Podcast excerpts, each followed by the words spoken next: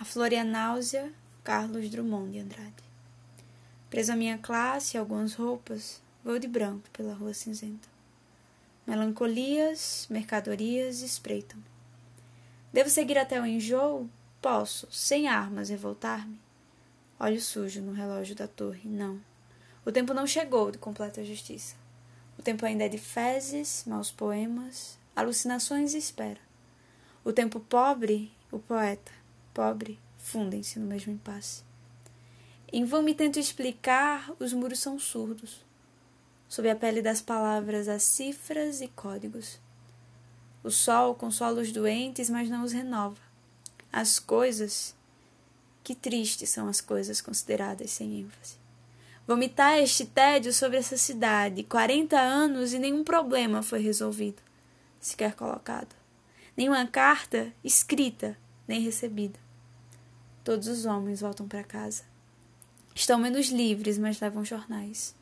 E soletram o mundo sabendo que o perdem. Crimes da terra, como perdoá-los? Tomei parte em muitos, outros escondi. Alguns achei belos, foram publicados. Crimes suaves que ajudam a viver. Ração diária de erro distribuída em casa.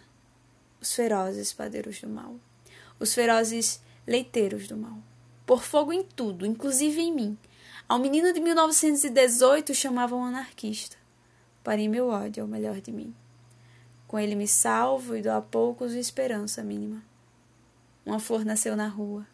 Passem de longe bondes, rios de aço do tráfego.